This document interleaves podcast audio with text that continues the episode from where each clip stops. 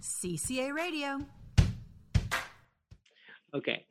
Um, in these um, ex- words that I chose for our days, I'm I'm confused actually. Uh, they are all related to the topic of movies.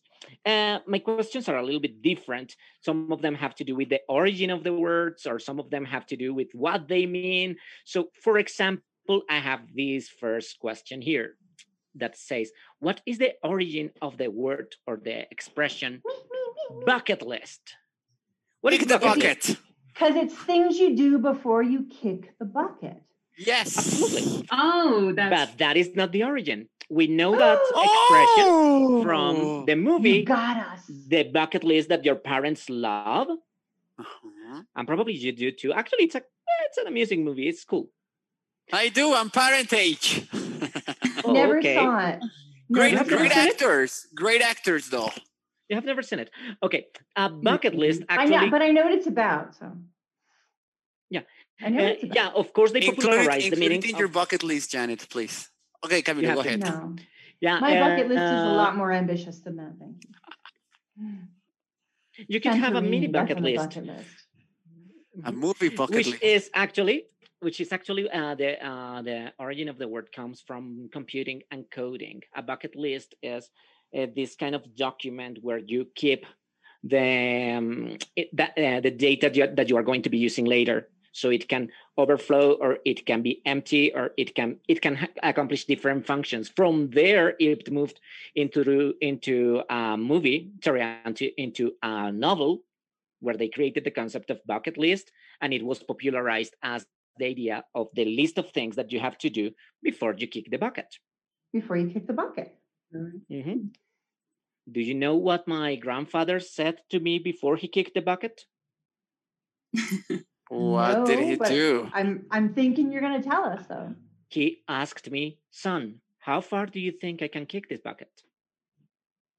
But um It's a thinker. Yeah, okay, absolutely that makes was you a bad joke. I am sorry. I, Yeah. I am too old yeah, for that was these jokes. okay, Camilo, Camilo, that was kind of a dad joke, but you know. yeah, whatever. but I am not a dad. I expect that so- from Fa- I expect that from Fabian. Okay. You see these white hairs with, you know. All right. Okay. Uh, the next one is also an expression from a movie. And the question is what do you call a decision where the two options that you have are equally bad or equally good? Usually equally Dil- bad, dilemma, predicament, pickle. but it comes from a very famous movie. And this is an expression that we got from the movies. crossroads. oh, Um, crossroad. Meryl Streep got her first uh, Academy Award because of this movie. Sophie's choice. it's a Yeah. Sophie's choice. What is a Yes. Sophie's Sophie's choice? Ah, uh, Oh. choice. What is a Sophie's choice? Between It- when you have to choose a torn between two lovers, when you have to choose between two different things that you can't, the decision is impossible because either decision would kind of be the same thing. It's like it's the what we say in, in English, there's an expression six of one, half dozen of the other.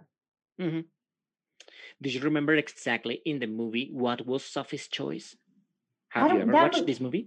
Okay, I watched this movie. It came out when I was like 12.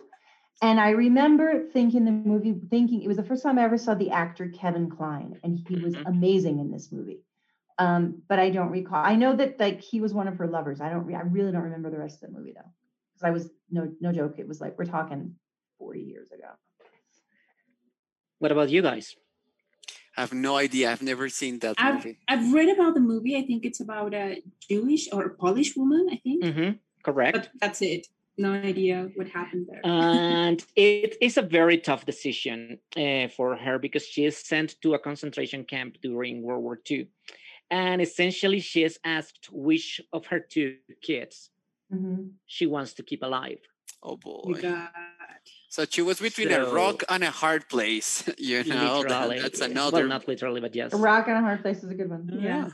it was uh it was cho- uh, Sophie's choice and from the movie it came into our daily life when you are uh, faced with a very hard decision that both results are not positive i think we have time uh, yeah we have time for more uh, this one comes from a more uh, more recent and probably a little bit not so dark movie. Uh, this one is what do you call something that is very appealing to you, Guilty Okay, pleasure? but No, I was it's thinking- very bad for you? But we are talking about a movie. Cake. Oh, Something that is very bad for you, but that is really attractive for you. but and it's a movie title. It's the movie title, yeah. Okay, give us This a one clue. worked? How long? How old is, is the movie? Old or Miami young? Uh, this Vice. movie, uh, this movie is from the end of the eighties. All right, are. and uh, no, and it has a No, no, very. no. Who's the star? Who's the star of the movie? uh, it's, if I tell you the name, I, am- I'm going to give the name away. But uh, it is Michael Douglas opposing this very uh, as a detective, if I am not mistaken, opposing this lady who probably or probably not killed. Oh, someone. Oh, um, with I Sharon forgot. Stone. That's yeah, yeah. Sharon Stone. Yeah. With Sharon Stone. Oh shoot, what's the name of the movie? What's the name of the movie? I can't remember the name of the Oh, movie. Anyone in the comments can tell us what the name of the movie is? Yeah. The iconic scene where she crosses and uncrosses her legs, and I she- was and gonna tell she's- you that one, but and then I would she's give a the movie away. murderer, and she's a murderer. She uses an ice pick. And she's Yeah. kept leaving- But, uh, And now you can use it to refer to things that are uh, fatal attraction. A fatal attraction. Yes, And that are that's very it. bad for you. Like for example, eating too much sugar. I mean, you love sugar; it is bad for you, and if you keep it, uh, eating, you are going to die because it's a fatal attraction. Carpe diem. Go for chocolate cake. Absolutely, yeah. I mean, Chocolate, you're, but chocolate. only live itself is good once. for you. you only live once. YOLO. Everything is trying to kill you anyway. Yes. Huh? So yeah, why not? Alrighty, I think we have time for one more. One more. one more. So the last one, it's probably a very uh, a very old expression, and it's actually from British English. Did I choose the last one? Yeah. Um, it means to go all in, and it's similar to in Spanish. Uh, sorry, to in Spanish, not to in American English when we say uh, the whole nine yards, or mm, when you go all in Uh-huh. okay uh, but today it actually means something very different because of this movie and it's used to be a british expression Okay, give us a hint on the movie. uh, the movie is about this guy uh, who is down in the dumps he doesn't have a lot of money he doesn't have a lot of luck he's fighting for the custody of his son and he end, ends up creating a group of men not very attractive men to do a Mm, job that consider- usually attractive men do Full Monty. I know. It's the Ah, full Monty. The yes, Full Monty. sir. Yes, that's a great movie. It I is. haven't I've known never it. actually watched it. Have you, Andrea? I Have was you ever thinking watched It's a it? it was it. great No. movie. It's You really can good. what do you mean? keep Yeah. your head on. Taran, taran. Yes, I've It's seen that. a That's a, that's a great cool movie. movie. Yeah, I great Yeah. I movie. think I probably saw a little bit of a sequence here and there, but I'd never actually watched the complete movie. Just like Oh, I- It's yeah. adorable. Just like I have watched Titanic. I, I've never It's- actually sat the four hours to watch Titanic. You only saw 3.55 hours of the whole You Yeah, movie. didn't- yeah, but not seriously, you complete. didn't Uh, miss one much. day I saw this part, and the other day I saw this part, and etc. etc. I have never actually sat down to watch the complete movie. Okay, what is the meaning of full Monty today? To go full Monty today. It's to after go all this in. movie. It's it's to like well, I mean, my, my husband still says full Monty is to get naked, but it's to it's to go all in. Absolutely. It's to go. It's to do. And really, if it's the full Monty, you're naked, but it's all in. Yeah. Ah, Okay. Uh, All in, and except if you're talking about clothes. They're all out in that case, you know? They are because allowed of the- for some reason. Yeah. Okay. Dad Uh, joke. Oh god. all right. So Ramon, dad jokes today. I- yeah, we are in both jokes today. All righty. Okay, the last one. Real last one? Oh no, it's 6202. I am sorry. That's So okay. We uh, started thank late. you. One more. Last one. Last one. We started late. Yeah, We have last Yeah. last one for the for the She just one. got a bit Yes. like our Go full producer's all Monty, over the place. Camilo. Go full Monty. Don't ask Okay, us. Go for it. last one for the road. Okay, what do you call it to the action when a person is trying to make you believe that you are going crazy?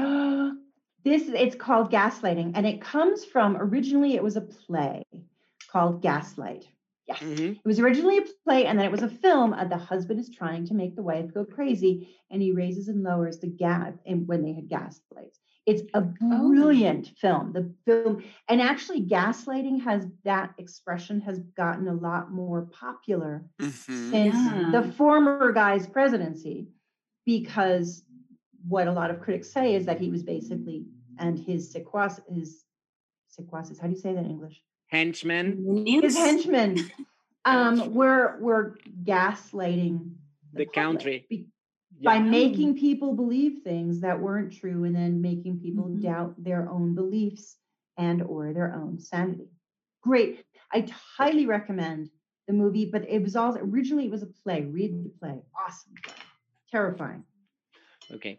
Well, uh, I think we have reached the end of our program. Paula is already trying to make us finish. So Up here. uh, thank you everybody for your participation today thank you to uh, all our listeners who left us some a message your support is very important to us i hope you enjoyed and you learned a little bit and well i don't know if you have something else to say guys Well, No, you guys, guys- go full Monty this week. happy? You know, enjoy your week. Take it easy, and well, we'll see No, you we- next week. this is a That's it. family show fabian watch it see you next week cca radio is out of here CCA Radio. We know you like this podcast. Please share it with your friends and leave us some comments in our social media.